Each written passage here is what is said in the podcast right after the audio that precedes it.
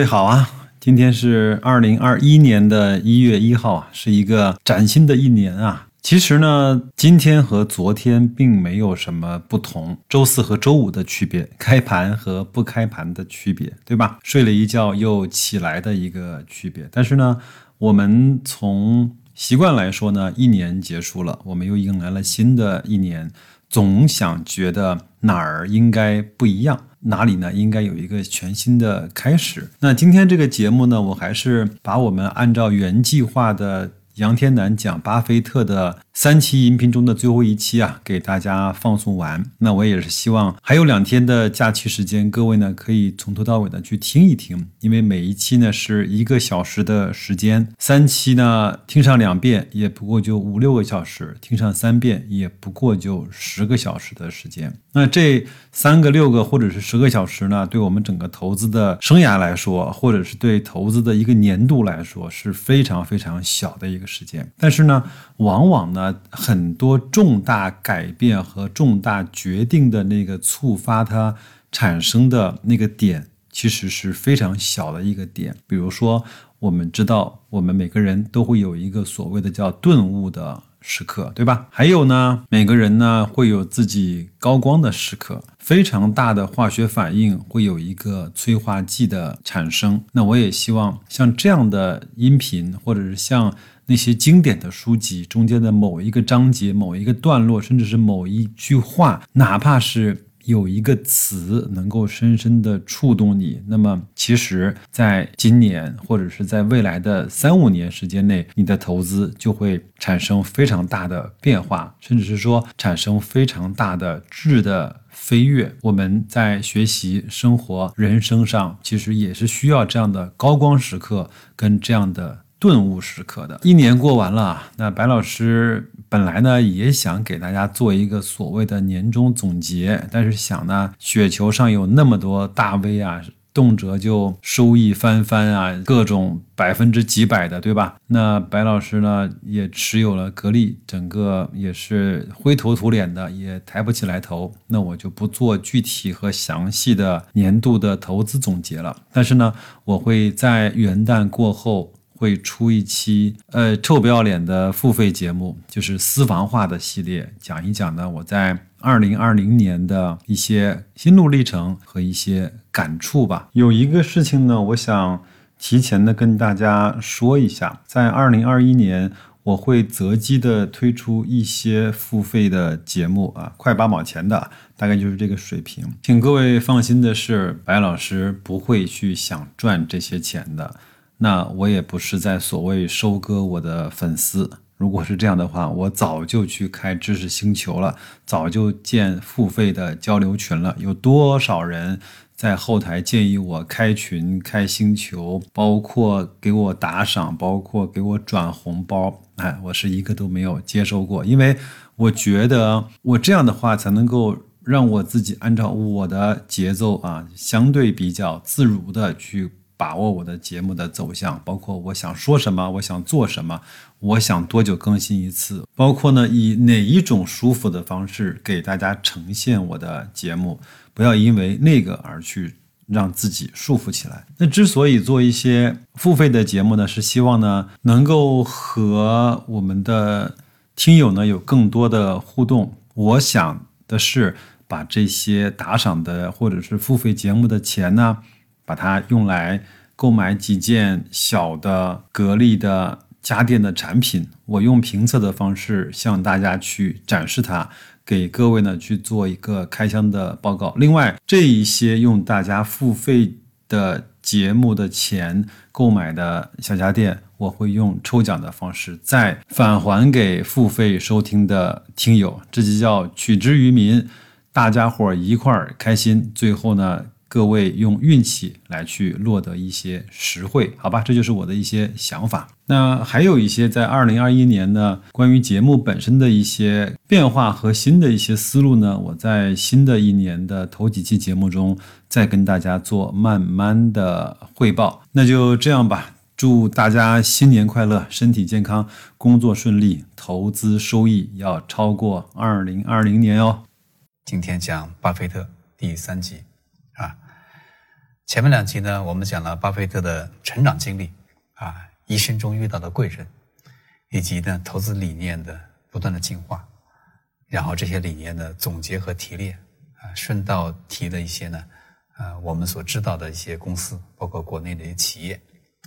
今天呢，我们来谈谈最后这个一个部分，这个部分的总结呢。当然，值得我们学习的地方非常多啊！啊，我们总结呢，啊，自己可意识到一些部分，然后在这些呢，这些哪些我们自己对自己的生活啊、工作有启发，以及巴菲特今天面临的挑战啊、困境。我个人呢，这个打我第一次知道巴菲特呢，啊，读到他的故事啊，读到他的成功，到今天已经整整过去四分之一个世纪了。那就二十五年了。客观的讲呢，呃，我的人生啊是被呃他的故事所改变的。虽然我第一次读到他的故事的时候，这个书并不是他写的，因为在那之前我根本就不知道社会上还有世界上还有这么一个人。当时二十多岁在股市上这个漂泊的时候呢，啊，说实话是没有一盏灯，没有一缕阳光照进来，一直到我读到巴菲特知道这本书。他呢，给我们带来的是综合性的影响。今天我们大家呢知道巴菲特啊，崇敬巴菲特啊，追随巴菲特。很多人的起点呢，是因为巨大的财富效应啊，这个是没什么好讲的。因为巴菲特在八几年的时候就是美国首富，后来比尔盖茨微软崛起的时候呢，微软比尔盖茨第一的时候，巴菲特第二，他们俩经常还交错啊，交错第一、第二这么交错的。但是呢，我们后来发现呢，啊。巴菲特这个人身上给我们带来了很多智慧的启示呢，啊，远远呃不止于金钱，啊，无论是对我们个人生活啊、工作，尤其是企业家的企业管理，啊，当然也对我们的二级市场的股票投资啊都有综合性的影响啊。比如说，二十一年前啊，这个我去美国的时候，啊，这个去了美国就跑到他的办公室所在的楼去看啊。他自己没有自己办公室的总部大厦，他就在一个一个公司一个大楼上租了一层，啊，刚开始半层办公室，现在可能是一层了，啊，当年我去的时候呢，公司，巴菲特公司总共有十二点五个人，就十二个人加半个兼职，那个兼职的算是点五那个人。直到今天，巴菲特的公司市值啊四千多亿美金，啊，这个管理相当于。这个三万亿人民币，公司总部今天只有二十五个人，啊，效率非常高，是个绝对的资本密集型啊，人类密集型的公司，啊，他怎么能做到这个这样，是很值得我们考虑。所以呢，在十年前我曾写过一篇文章，十年前巴菲特八十岁，现在他都九十岁了，啊，看了这么多人，巴菲特是值得我们敬佩的。第一，人家能活到这个年纪。啊，所以我包括我在内，我们周围的朋友，没人跟拍胸脯说，我一定活能活到九十岁，啊，这值得我们学习。第二呢，啊，能活到这个年纪，嗯还能比较健康，啊，天天去开着车上班，为什么呢？因为我们看到这个七老八十的人经常走路也不行了，这也不行了，那个心脏病、高血压啊，半身不遂的这都有，啊，所以这还健康。第三，还能给投资人。啊，给股东每年创造数以千计的利润，啊，折成人民币啊，也是美元数百数百亿。我们到现在没活到八九十岁，也没赚过一千亿，人家现在每年能赚这么多钱，所以从这点来讲，无论如何，巴菲特都是值得我们呃学习和琢磨的对象啊。巴菲特公司伯克希尔，嗯，的集中投资的表现啊，这个。万亿的市值，这讲的是人民币啊，折合这人民币一点四万亿人民币啊，这个只持有了十五只公司，是其中啊，苹果公司就占了百分之三四十啊。呃，过去呢很多年，巴菲特说我自己不买科技公司，所以是当年巴菲特开始买 IBM，这次包括买苹果，很多人说你看巴菲特他又口是心非，他又变了，他说不买科技公司，结果他又买了，啊，实际上不一定啊。那个巴菲特买苹果更多的是看中它的消费品属性，啊，至于巴菲特会不会卖出苹果，啊，我跟大家讲，我个人认为呢，如果有一天啊，苹果公司的基本面表现的不再如预期，巴菲特是毫不手软的，啊，也会卖掉，啊，就像当年 IBM 一样，啊，但是呢，如果他的这个持股的对象啊，就包括苹果在内，呃，一直的随着时间的发展，一直的表现如预期般满意，令人满意，他就怎么样，buy and hold 就会永久持有。所以你看，在这张图表上，你看可口可乐都持有了二三十年了，啊，运通那就更久了，很早之前就买了。Wells Fargo 富国银行也是很久了，啊，其他一些市值比较小的没列入这个上面的，比如说这个华盛顿邮报啊，华盛顿邮报后来就变了一下，这个包括喜事糖果，喜事糖果是百分之一百持有，啊，这公司呢比较小，啊，所以说这个里面这个看看到这个这个巴菲特集中投资受到什么影响？受到芒格啊，受到费雪的影响。因为你这辈子碰到极其好的老师、极其优秀的公司，碰到好的机遇，人生中都是非常有限的。第一，有没有？第二，有的时候你能不能抓住？啊，这两个都很考验人啊。巴菲特一辈子成功，我们说天时地利人和，对不对？这就看，这就是巴菲特一辈子的经历的天使。这上面显示的是1900年到2004年啊，美国的这个道琼啊，当然后面这十几年我没找到现成的图，但是大概在这个基础上，所以经历了各种打击之后，依然是昂扬向上啊，所以这个呢，就是巴菲特说，我很幸运啊，生在这么样的时代，这么一个地方。呃，我二十多年去美国的时候呢，有人讨论过，那巴菲特成功啊，就是因为他在美国。啊，就是因为他赶上这个好时机，嗯，现在看是对的，但是这并不足以说明巴菲特这个比别人更成功。很多我也想了十几年这个问题，现在想想呢，巴菲特还是很厉害。为什么？因为现在回顾过去，九十年前出生在美国，啊，身为白人的老头不止他一个。那么为什么就个巴菲特成了呢？啊，所以他个人身上还有很多值得我们学习的地方啊。相反的，就是这十几年以来，比如像我个人啊，我回国十四年，零零年回国，十四年中呢，有十三年是中国整个 A 股大的背景呢，是从六千点跌到今天两千八，啊，这个大的这个背景呢，这个我们还没有足够长的时间来见证它。很多人说呢，选择证券这个行业啊，不是一个好的行业。从过去十三四年来看呢，的确是这样，因为六千点跌到两千八。美国历史上呢，也有过连续十七年不涨的记录，啊，连续十七年不涨，接下来的记录是什么？连续涨了十七年。所以你看看你能不能活得够久，存在的够久，这个很重要。嗯，所以根据美国的这种基本的所谓天使这个情况呢，巴菲特有几个原则，其中之一就是不做空。不做空个股啊，不做空美国，所以呢，巴菲特有一句名言叫什么？我从来没见过做空美国而致富的人啊，大概是什么说过？我记得是几年前说过一次啊。原因是什么呢？原因就是这个大的时代背景啊。虽然历史上啊，比如说零八年的时候，零八年整个股市这从金融危机跌得很厉害，美国有个叫保尔森的这个这个这个基金经理赚了很多钱。啊，富可敌国，啊，但是呢，做一个事情都是有路径依赖，盈亏会同源，路径会有依赖。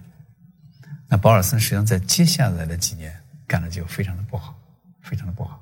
啊，所以相反的说，巴菲特这些人稳健的度过了这个危机，啊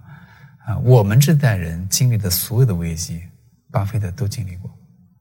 巴菲特那代人再经历过之前的危机，我们都没有经历过。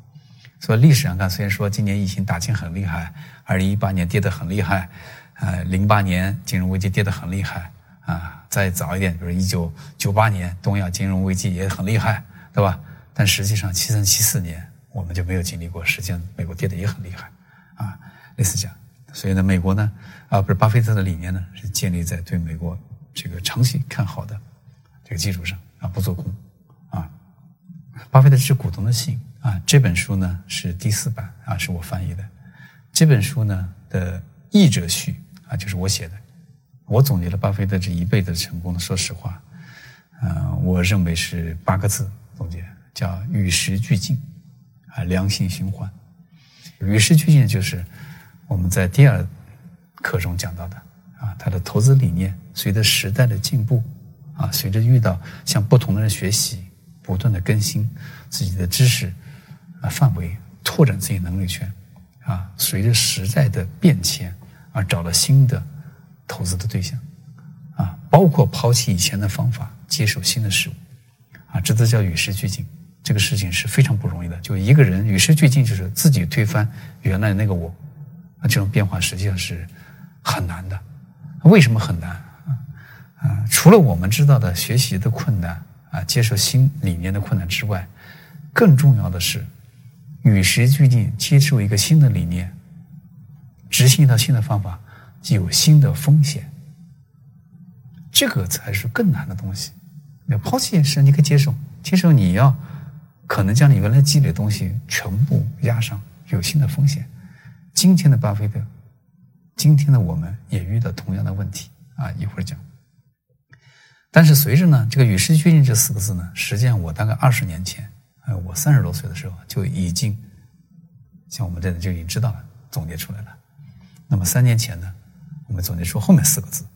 巴菲特这一辈子成功有一个东西很重要，叫良性循环。我们觉得分成两个方面啊。第一个方面良性循环呢，就巴菲特这么多年做到了什么呢？财务上的良性循环，比如说六九年我已解散这个私募基金，我以上市公司、股份公司为平台，财务上他自己财务平了，良性循环了。就我挣我的钱，我就不一定用用的，不一定花得掉了，我就不用再求别人了，这个很重要。第二呢，所有跟他的人都得到很好的财务回报，使他的名声和信誉大大增加。啊，所以财务上的良性循环导致什么？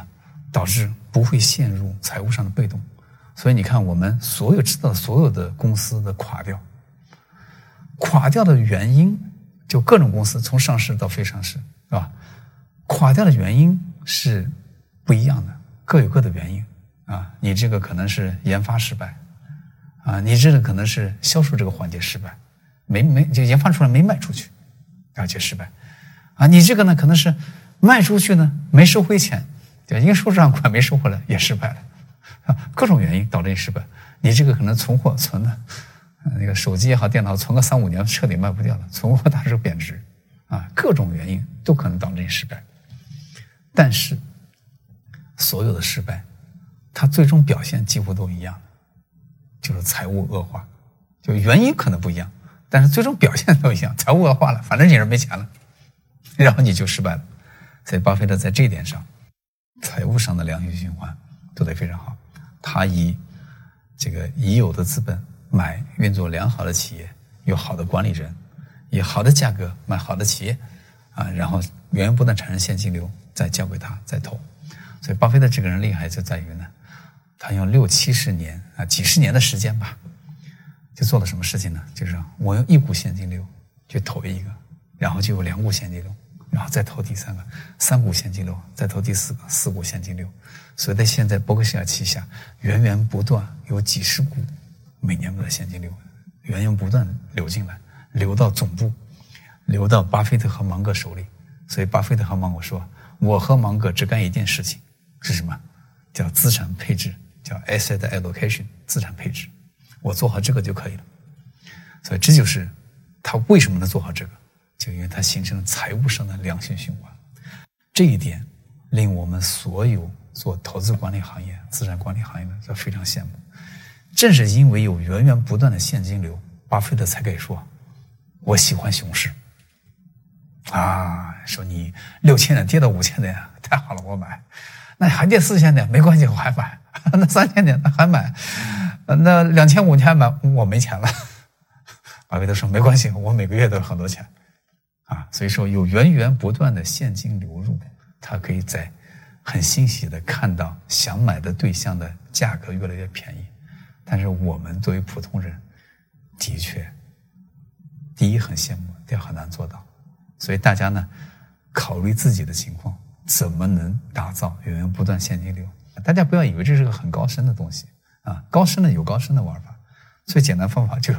找个工作，踏踏实实的上班。没给有工资，啊，刚开始是够自己花，随着年资的积累啊，超越你基本保障之外，就可以源源源不断现金流啊。所以呢，我们要追求大概率事件，为什么呢？因为一般来讲，四十岁的人挣的比三十岁多，三十五岁的人挣的比二十五岁多，同一个人啊。这样好，这讲的良性循环的第一部分叫财务上的良性循环。那么随着时间推移呢，我们后来发现另外一个也很重要，就是良性循环的第二部分，叫人际和社会关系的良性循环。首先，当然一个人要想成功，最后的成功啊，如果不是偶然的话，他一定是个有心人，啊，他学习，他思考，他磨练，啊，他经受各种，然后呢，这个广交朋友，为的是什么？为了就希望有社会人际关系的良性循环，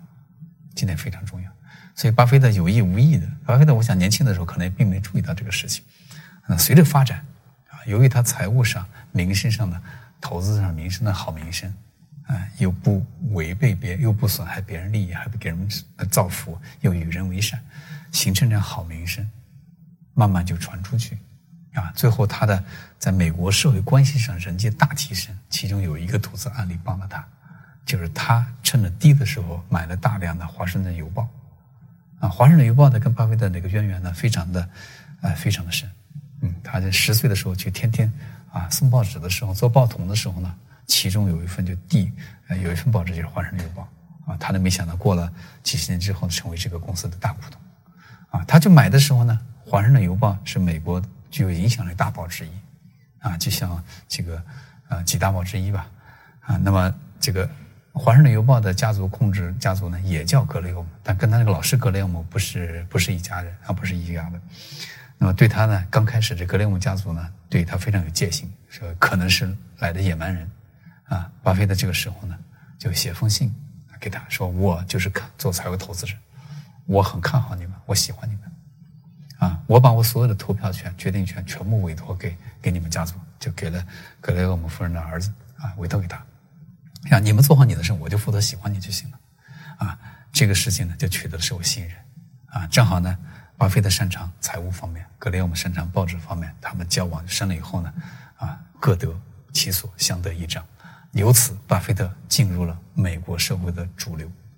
啊，这个是还是很重要的一件事情。所以呢，总共巴菲特成功啊，那么进入呃声声誉卓著，良好的社会声誉，良好的社会关系，没有恶名啊，不做坏事，有什么好处吗？实际上，通常我们年轻的时候就没想到，就是说做好人他有什么好呢？啊，的确是个问题。啊，通常大家还觉得好人吃亏。那么活了几十年之后，大家像我们终于总结出来，就是好人会遇见更好的人，好人会他带给你最大的好处。啊，作为一个德才兼备的人啊，最大的好处是在你走上社会的时候，减少你的社会摩擦成本。也就是人际间的信用成本，啊，这点非常重要。这点就我们不做事的时候是没有注意到这一点的。所以说，我们见到一个人，都已经很难，就找到一个机会见到一个人本身就很难了。因为见一个人当面的话，需要同一个时空，这就非常难啊。那么见到的时候，啊，即使这个难得的机会出现在你面前的时候，你当着这个人的面，你都不能取得他对你的信任，也就是人际信用成本比较高的话。你依然达不成你的目标，所以这点是非常重要。所以巴菲特的成功几十年下来，啊，我觉得八个字可以总结：与时与时俱进，包括了他所有的投资的方法和理念。嗯，但是良性循环，啊，财务上保证他不求人，人际关系上保持他大大降低了社会信用摩擦成本。啊，那意思是说，我一见面一拍即合，一见如故，这个事就做成了。别人可能谈几年，我们这击掌就完成了。啊，只是几十年下来，那么这个成本大大的降低，也就导致了另外一段回报的大大提高，啊，这点非常重要的，啊，这个是我个人的总结，供大家参考啊。巴菲特一辈子成功呢，他还跟大家讲的，除了刚才说的不做空之外，还有一个叫不用杠杆，啊，一般都知道，说不要借钱买股票。通常情况而言呢，对绝大多数人，这个是对的啊。这个是对的，但是大家也要细心看到，巴菲特自己是用杠杆的。比如说，我们大家都熟知的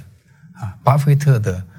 伯克希尔其中主要一个业务就是保险业。保险业呢是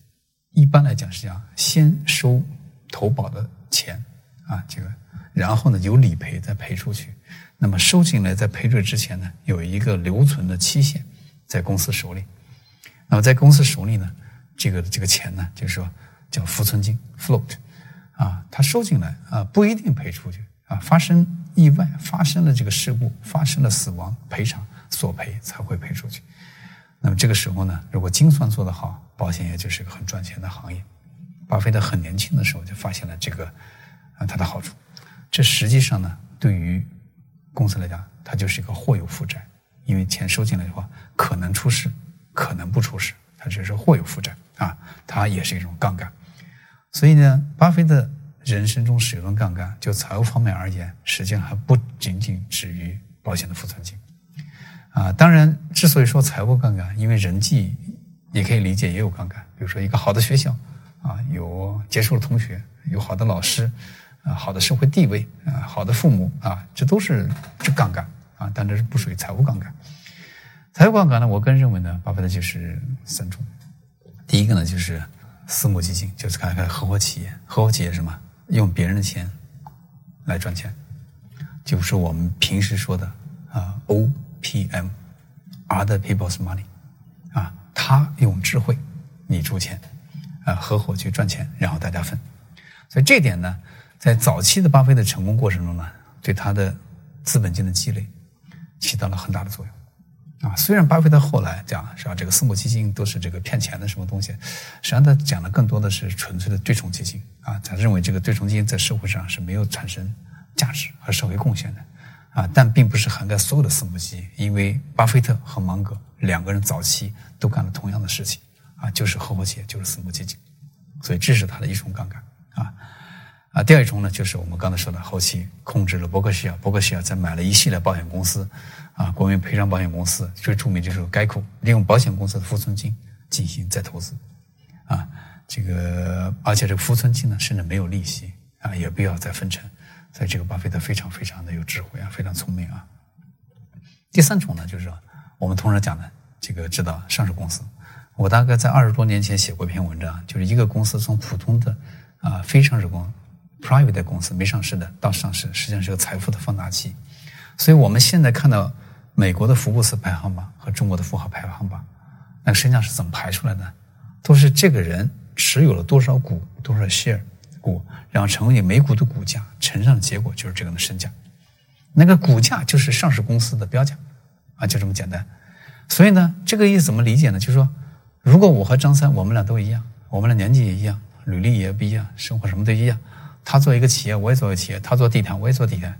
他呢，一年营业额一个亿，赚一千万利润；我呢，也是营业额一个亿，赚一千万利润。我们两个完全都一样的，身价按说也是一样。但突然有一天呢，我公司上市了，我的公司上市了，我的公司净利润是一千万。如果给我估十倍市盈率，就是一个亿。哎，那我突然就比他有钱了。如果是上了科创板，万一一百倍市盈率？我的公司就不是一个亿，是十个亿，十个亿，我今天一下变现，比他每年赚一千万，那就多出一百倍，啊，所以说上市公司是个财富的放大器。所以呢，在这点呢，巴菲特成功呢，除了他的聪明和投资的哲学和理论运用之外呢，啊，财务杠杆的运用，呃，对于绝大多数人，说实话，嗯，也是没法简单复制的。巴菲特成功之一，刚才我们说的良性循环，其中财务。之外的良性循环就是人际和社会人际关系，想的与人为善。巴菲特说过两句很有名的话，啊，我个人非常喜欢。第一个就是我们只喜欢，只愿意和喜欢、信任、欣赏打交道。所以呢，这个社会上我们发现，就是刚开始的时候，人生年轻的时候是没得选择，啊，当你经过一段时间的历练也好，社会的工作积累也好，是财务上的积累和社会关系积累以后呢，人生从加法就慢慢变成减法，减的只是什么？跟喜欢和欣赏人打交道，反过来就是，你也不喜欢我，我也不欣赏你，两个人打交道干嘛呢？啊，打交道只是，只是什么？增加摩擦成本，摩擦成本增加，在热力学定理就叫什么？熵增，啊，这个这个大家都在说，这熵增，熵增就是摩擦成本增加。所以巴菲特很早就明白了这个呢。喜欢信任人，我一说你就，你就很听得很清，你一说就是我的心里话，这样的人多好。反过来，巴菲特说，跟坏人打交道，做成一笔好生意，这样的事情，我从来没见到过。啊，我们很多年就知道这句话，但是二十年以来，我们为了验证这句话，还是付出了很大的代价。最后的结果是，巴菲特说的就是对，就是对啊。所以与人为善呢，这个这个形成人际关系良性循环，是巴菲特成功很大的一个秘诀。他看似与财务与金钱不直接相关，但实际上产生决定性影响啊，这个是我们。一个很重大的这个这个经验，还有一个呢，啊，巴菲特带给我们的启示呢，就是我们磨练每个人的沟通能力，这个是非常重要的。呃，刚才讲了，就是一个人的沟通能力分成两大类，一个叫口头沟通能力，啊，你演讲啊，这个讲话啊，做演说、发言、当面啊，这都是口头的沟通能力。但是，一个强有力的口头沟通能力呢？要 in person，就是当面见的人呢，成本代价非常大，因为你在同一个时空才能见到彼此，啊，那么这个代价很大呢。怎么解决这个问题呢？其中很重要方案叫文字沟通能力。所以我们今天，无论社会上很多读者来找我们，还是我们认识很多不错的啊这个朋友，都是彼此具有了比较强大、饱满的文字沟通能力。因为文字的传达可以穿越时空，这个口头不行啊！口头说的，但是录视频这是一个解决的方法啊。呃，当面这种口头沟通呢，这个必须当面。那文字呢，可以穿越时空，所以很多人呢，看到我们五年、十年前写的文章很感动，今天来找我们都有。反过来我们也一样啊，看到某一个朋友三五年前写的信，啊，今天很感动。回顾像巴菲特这样的人呢。赢得自己人生的机会，也是具有了强大的沟通能力。比如说，巴菲特在今天他取得这么大成就，他的办公室能够陈列的纪念品啊，嗯，多不胜数。但他陈列的其中很重要一个，就是他二十岁的时候，就很年轻的时候啊，二十多岁时候，参加一个卡内基的演讲训练班。那演讲训练班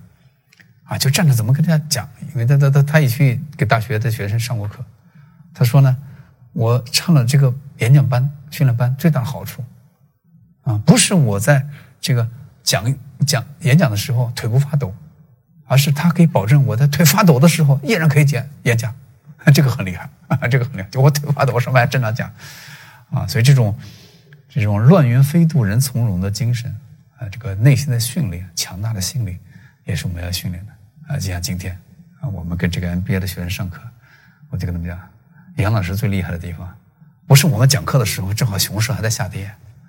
最厉害的地方在哪里？在熊市下跌的时候，我们还能正常讲课。所以我们今天遭受的身心和财务上的重大打击，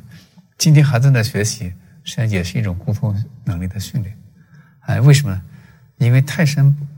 泰山崩于前的时候，如果你惊慌失措了，如果你即使撤退变成溃退，遭受的损失更大。所以，能够保证自己保持冷静，啊，做出现有条件下最优化的选择，也是我们每个人要训练的。所以，巴菲特训练自己的口头表达沟通能力之外呢，文字表达沟通能力也很强。比如说，他十九岁第一次看到照到自己生命中阳光的那本书《聪明投资者》的时候，他就顺藤摸瓜找到了格雷厄姆的信息。后来忽然发现，格雷厄姆竟然在哥伦比亚大学教夜间部的课程，教课，但那个课很受欢迎，报名的人很多。巴菲特想去，这怎么办呢？巴菲特写了一封言辞恳切、情深意长的信。他去的时候实际上已经晚了，啊，写给谁呢？写给格雷厄姆的助手多德教授。多德当然也很年轻，当然还不是教授，实际上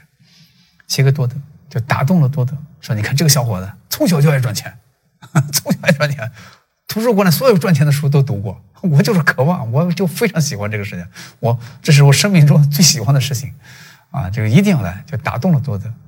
所以巴菲特在没有关系、没有机会见面的情况下，打动了对方，通过文字，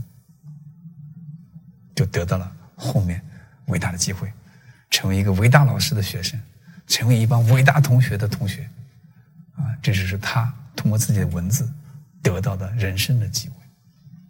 啊，另外呢，你看像后来，后来他做的比较规模大了以后，去买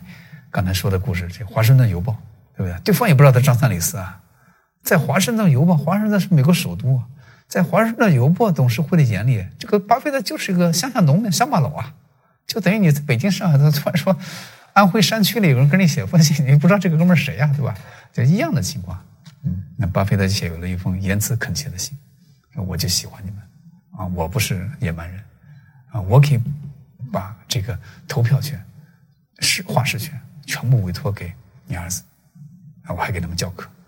啊，所以呢，用这个得到了对方的信任。所以跟大家说，强大的沟通能力，无论是口头还是文字，都要多磨练。它可以你可以给你让你赢得人生意想不到的重大机会，啊，这是对我们很大的启发。好。巴菲特说过一句非常有名的话啊，我们的第一集说过啊，这就是他用线图啊数据来表示啊作为佐证的。巴菲特说：“我百分之九十九的财富都是五十岁以后赚的，我百分之九十的财富都是六十岁赚的。所以今天，包括我在内和广大的同学们，绝大多数人正好都在这个年龄线以下。”所以，每当我们遇到挫折的时候，我们得看看这段话，来鼓励一下我们自己的人生，看看伟大的事情还在后面呢，啊，还没有发生啊，美好的事情终将发生，但是我们也知道它不会随便发生，这就是我们今天学习的原因啊。所以，巴菲特目前看，我们得到所有的信息，包括观观感和这个实际的数据，巴菲特整个的腾飞和复利的加速度发生在六十五岁以后，就是不要说在中国。在美国，在六十五岁之前的巴菲特，基本上普通美国人都不知道啊。连我二十多年去美国的时候，普通美国人不知道，只有圈内的人知道，有投资金融圈内人知道。连我去这个富国银行，富国银行第一大股东就是巴菲特。连我去富国银行开户，一个小姑娘给我办这个手续，我就说今天的沃伦巴菲特，小姑娘都瞪着眼说不知道是谁是谁啊，我才知道美国人也不太清楚他讲的话，那时候他在七十岁。啊，七十岁左右，所以呢，这个事情看呢，那时候不到七十岁，六十多岁、七十岁吧。所以呢，就说啊，我们今天学到他的知识也好、经验也好、智慧也好，今天开始执行，今天开始运用，都不晚，都不晚啊。至于我们以后能不能赚到他这么多钱，我想大家也不要指望赚八百多亿了。我想能到他的千分之一、万分之一已经很不错了，也很不错了啊。对普通人而言。那么，巴菲特这样的案例呢？啊，他和他的这个副手芒格，啊，今年一个是九十岁，一个是九十六岁，这是我中国这段时间流行一个话，叫“活久见”，活得久你才能见到奇迹的产生，你都不在了是见不到了。像我们这行行业，然后我们这个行业呢，这个压力比较大，每年呢很可惜啊，金融界的年轻才俊，每年都四十多岁都死好几个，啊，去年前年前年死了四个，啊，就突然就是就就就不在了。所以呢，大家呢，就是当大家知道啊，你的整体的财富啊，大头都在六十岁以后、五十岁以后，大家就不用着急，做好自己财务正常的规划啊。有了财务的健康，再加什么身体健康啊，这两个健康都有了，对于一个普通人而言，百分之八九十的人生目标基本上就实现了啊，就财务健康、身体也健康啊，就也不求人能够做随心所欲的日子。然后自己没有身上病痛啊，把家人如果也是这样，那就很好了。所以呢，巴菲特啊，这个这一类所谓价值投资人，值得我们学习的地方呢，啊，不仅仅是他的赚的钱这么多，更重要是他啊这个健康的社会关系导致着健康的财务和健康的身体，这令我们这个学习。你看，巴菲特老师格雷厄姆活八十多岁啊，巴菲特同学你看施洛斯活九十七岁，一直九十二岁还在上班。啊，巴菲特另外同样一个这个鲁安，鲁安的去世也八十多岁。那我们知道什么？戴维斯也活八十多岁。巴菲特这个 partner 这个芒格今年活九十六了啊。所以呢，啊，我去年去去去年一个同同同事，早年年轻的同事，我们分手的时候二十多岁，去年他四十九岁，突然给我打电话说已经去世了。我们这样很意外，因为我们心目中还记着他年轻的时候的模样，那不知道后来什么什么样子了。大家通常认为，哦，芒芒格活了九十五岁，那个人活了四十多岁，四五十岁，就去世了，是芒格一代活的人两代人，实际上不是这样的。从智慧的积累上，我们说一代顶四代，为什么呢？因为一个人从生下来什么无知状态，上幼儿园、上小学、大学一直在学习，大学毕业正常二十一二岁，啊，那么只是有书本知识，还没有实践的经验。通常而言，再经过十年的积累，到三十五岁，心智健全，经验有了，机知识、身体都是最旺盛的时代，是三十五岁开始算，真正人生才开始。过了十五年才五十岁，如果五十岁就挂了，是活了一代人。啊，就是三十五岁加十五岁，就活了一代人。那如果这个人再活十五年，就变成六十五岁，就等于是六十五岁只多十五年，实际上活了两代人。因为他这个智慧直接建立在前面基础上，不要从头再来一次，对不对？六十五岁再加十五年才八十岁，八十五岁八十岁再加十五年才九十五岁。所以像芒格这样的、巴菲特这样的，这一代活的第四代，比底子变成四代了。所以今天来看呢，从这个角度呢，我们都来得及，都来得及。所以呢。学习巴菲特不仅仅止于金钱和资本，更重要的是带给我们人生的智慧、社会的健康的关系啊，身体的健康、家庭和睦，这点更令我们啊这个思考啊。好，这个下面要讲的一个话题呢，就是大家对于投资回报的合理预期的问题啊，这点也很重要。我们通常讲呢，一听到巴菲特，哇，当时给他一万块钱，现在变成十个亿，哇，这个太好了啊，能赚十一倍啊，呃，十万倍啊，十万倍。听到谁是某个投资家，也是多少多少钱变成多少钱啊。但是我现在告诉大家，经过我们这么多年的研究和看了这么多投资人的投资家成功的案例，嗯，我们希望大家对投资回报有个合理的预期啊。比如说我举了一些例子，呃，比如说巴菲特同学比尔·鲁安啊，活到八十多岁。红杉基金创始人，年化多少呢？百分之十五左右啊。施罗斯，巴菲特同学，活到九十七，一直工作到九十二岁，工作了一辈子，年化回报多少呢？百分之十五左右啊。这个约翰内夫，大家可以在中国都找到这个叫什么市盈率什么投资法，就是他写的，年化多少呢？他跟巴这个约翰内夫巴跟巴菲特年龄是差不多的啊，年化十四啊，这不几十年下来年化十四。啊，去年我们很流行的一本书叫《原则》，啊，《原则》的桥水，大利奥实际上创始创始以来呢，呃，即使不含这次疫情在内，也就年化百分之十一二的样子，啊，那什么芒格，芒格原来就跟巴菲特干的一样，也搞个私募基金，就合伙企业，实际上在他并入伯克希尔之前呢，年化费后也就百分之十三四的样子，费前你说很高，百分之二十，实际上费后的百分之十三四的样，基本是这样。那巴菲特呢，是目前知道呢，啊，算是有规模。经历过多年的周期的考虑考验以后，大概百分之十九二十左右，啊，当然个别我们会提到一些传奇，比如说西蒙斯大奖章，对吧？年化百分之三三十啊，什么什么的。啊，实际上大家要注意到，就是说一个基金的规模和它穿越的周期时间，啊，时间是最有意思的。就是说很多人这个牛市一来，一年轻人百分之三百五百的赚，但四年呢百分之七八十的跌，所以没有穿越周期就没有了。所以现在我们知道的情况呢，就是说能够穿越周期五年、十年、十五年、二十年或者更久时间还在的，年化百分之十的回报就已经是非常优秀的投资水平了。年化能达到或接近百分之十五，已经是世界顶尖投资家的水平了。啊，刚才举的这个例子中呢，实际上只有伯克希尔、巴菲特你看得高。实际上，巴菲特跟他们的投资工具不一样，他们都是基金，巴菲特是股份有限公司。就回到刚才那个话题，啊，他们的投资工具不一样，导致他们的回报也是有差距。所以大家算了一下，如果巴菲特不用杠杆的话，应该年化回报只有百分之十三左右。也就是说，巴菲特如果没有杠杆，用的就是基金作为投资工具，很可能还不如他同学鲁安和施罗斯，这是有可能的。啊，所以呢，就说大家有一个合理的投资回报的预期，对于健康的成长还是非常有用的啊。我们再举一个刚才话题的补充的案例，比如说可口可乐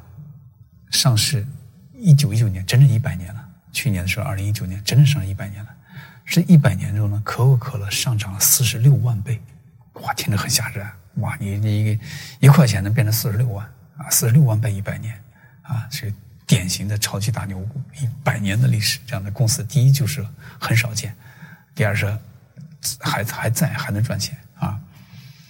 但是大家算了以后，如果考虑股息再投资的话，作为人类历史上单一回报最高的股票，它目前因为还没有那么长时间的公司啊，比较少啊。像什么亚马逊、阿里巴巴、腾讯都很厉害，它没有一百年，知道吧？即使一百年上升四十六万倍，年化回报多少呢？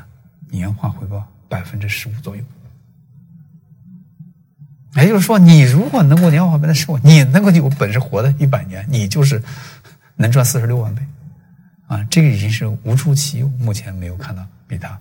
更伟大这种案例。所以呢，这就是我们说的，对投资回报有个合理的预期啊，不要好高骛远啊，不要听风就是雨，不要听庄家一定自己有内幕消息怎么怎么样。实际上，更多的这个呃盲目的躁动得到的相反的失败的案例要远远多于成功的案例。所以，对大家对提醒大家对投资回报，包括从巴菲特这学习的东西，也告诉我们有一个合理预期非常重要。好，现在讲讲巴菲特的面临的挑战和局限啊。呃，一个人再伟大啊，都不可能是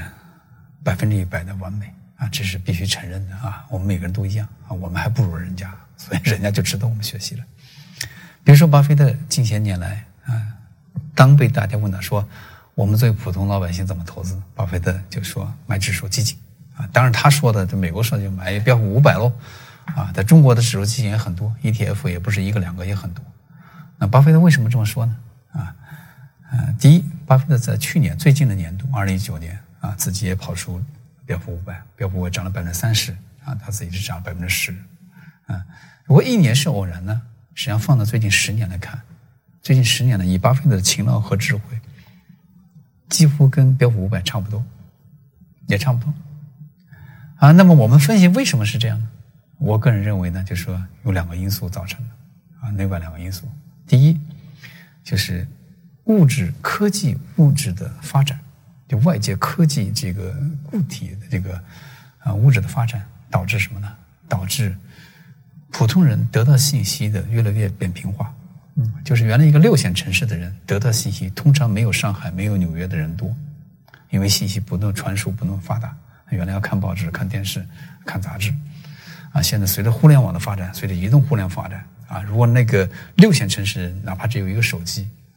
他得到信息，如果他是个有心人，也有学习的能力，他得到信息的速度不会比上海，不会比纽约的要少。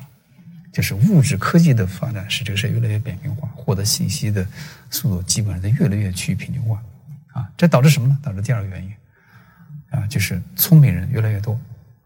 啊，就是因为得了信息和知识的。门槛降低了，所以使得大家水平都提高了，啊，当大家都是一年级水平的时候，你是五年级，你就赚钱；当大家都是五年级的时候，你是高三，你就赚钱；当大家都是高三的时候，你是大学生，你就赚钱；当大家都是你是博士，现在大家都是博士后的，怎么办？这个事情的的确是有点麻烦啊，这实际上是客观存在的这个情况。啊，所以巴菲特四十年前得到信息，我们得不到啊。现在我告诉你，巴菲特能得到，我们也能得到，这就是面临的这个客观存在原因。那巴菲特为什么推荐指数呢？第一，这个根据这个些年他的履历啊，推荐指数的频率越来越高。他甚至觉得以后我要不在的话，我们干脆就买指数算了。啊，买指数对于普通人有什么好处？第一，你省时间，你不需要再分析个股了。你每一天分析二十个小时，你也不一定跑赢指数。你分析完了又买个买个康美，然后你垮了。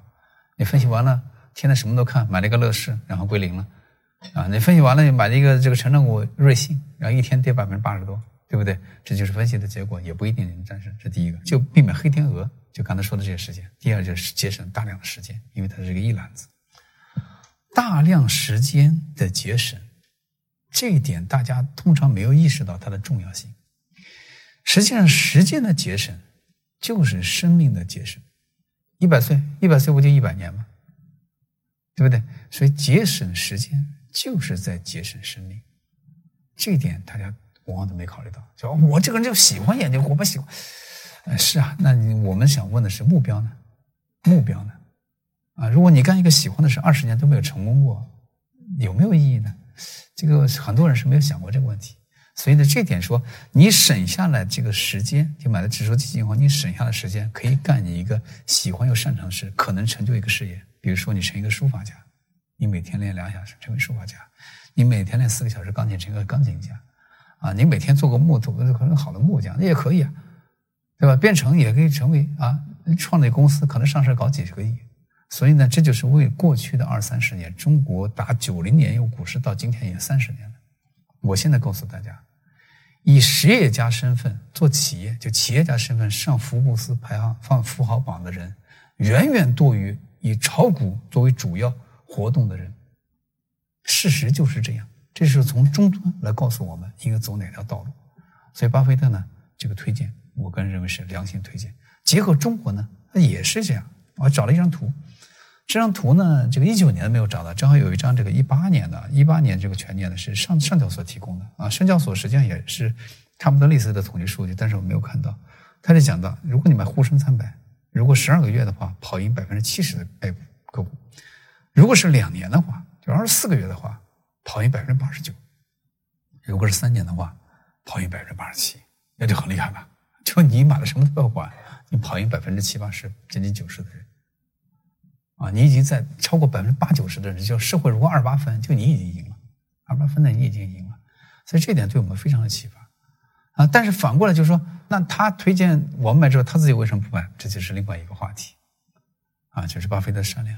商量就说推荐你，因为他的底蕴就说实际上你不行。那我为什么不买呢？因为我行。所以巴菲特内心呢，仍然是一个当年的那个巴菲特，他依然认为自己还是有可能跑赢指数。啊，推理是这样推理的啊，将来怎么样，我们拭目以待。所以今年的巴菲特股东会的这个采访中，其中问了，就是当以后伯克希尔会怎么样？我个人认为，伯克希尔这么大的盘子，加上巴菲特这么大年纪，跑赢指数的难度越来越大，这是肯定的。因为九十岁的巴菲特身体状况再好，再好，九十岁的巴菲特精力也不如五十岁的巴菲特，对不对？同一个人，你不要跟别人比啊！九十岁的他比别人九十当然是好，对吧？他比他自己还是年纪大，所以他包括这个盘子越大，资产这个规模越来越大，它本身配置就是个问题啊！所以这些呢啊，都是对巴菲特面临的他所面临的挑战啊挑战。挑战呢，实际上不仅仅来源于年龄，不仅仅来源于这个规模，实际上还包括什么呢？巴菲特这些理念。不太适用我们今天比较流行的，比如说中国这个十年前创业板出来的时候，突然大家身边出了很多做 PE 的，对不对？实际上 PE 呢，这十年知道 PE 讲的什么？股权投资。实际上在十五年、二十年前，我们一讲 PE 都是市盈率，没有人想到股权投资，只是新词儿啊。那为什么是吧？因为就是创业板出来以后，一下身家赚了十倍、一百倍的人很多啊。但是很不幸的告诉大家。巴菲特这个投资理念不但适合 VCP 的投资。比如说，你有这个稳定的经营历史，那很多公司是最新创的，摩拜单身没有，昨天刚创立的，今天就来融资了啊！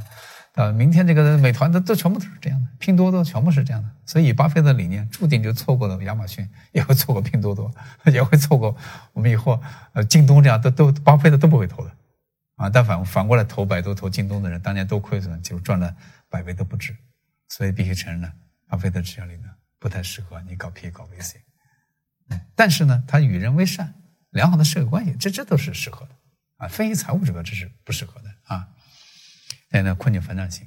巴菲特说一个沉船，你修个沉船的功夫，你造个新船都出海了啊。所以说这个有问题，你找巴菲特，巴菲特通常不会的。所以你看长期资本二十年前破产的时候，就找了巴菲特，我的讲大家很苛刻，就没达成，这次也一样，好吧啊。啊，初创型公司很年轻入起来呀，就你我这个新搞 startup 一个 company，对吧？去找巴菲特投资，巴菲特从来不会投的，你也别再找他了，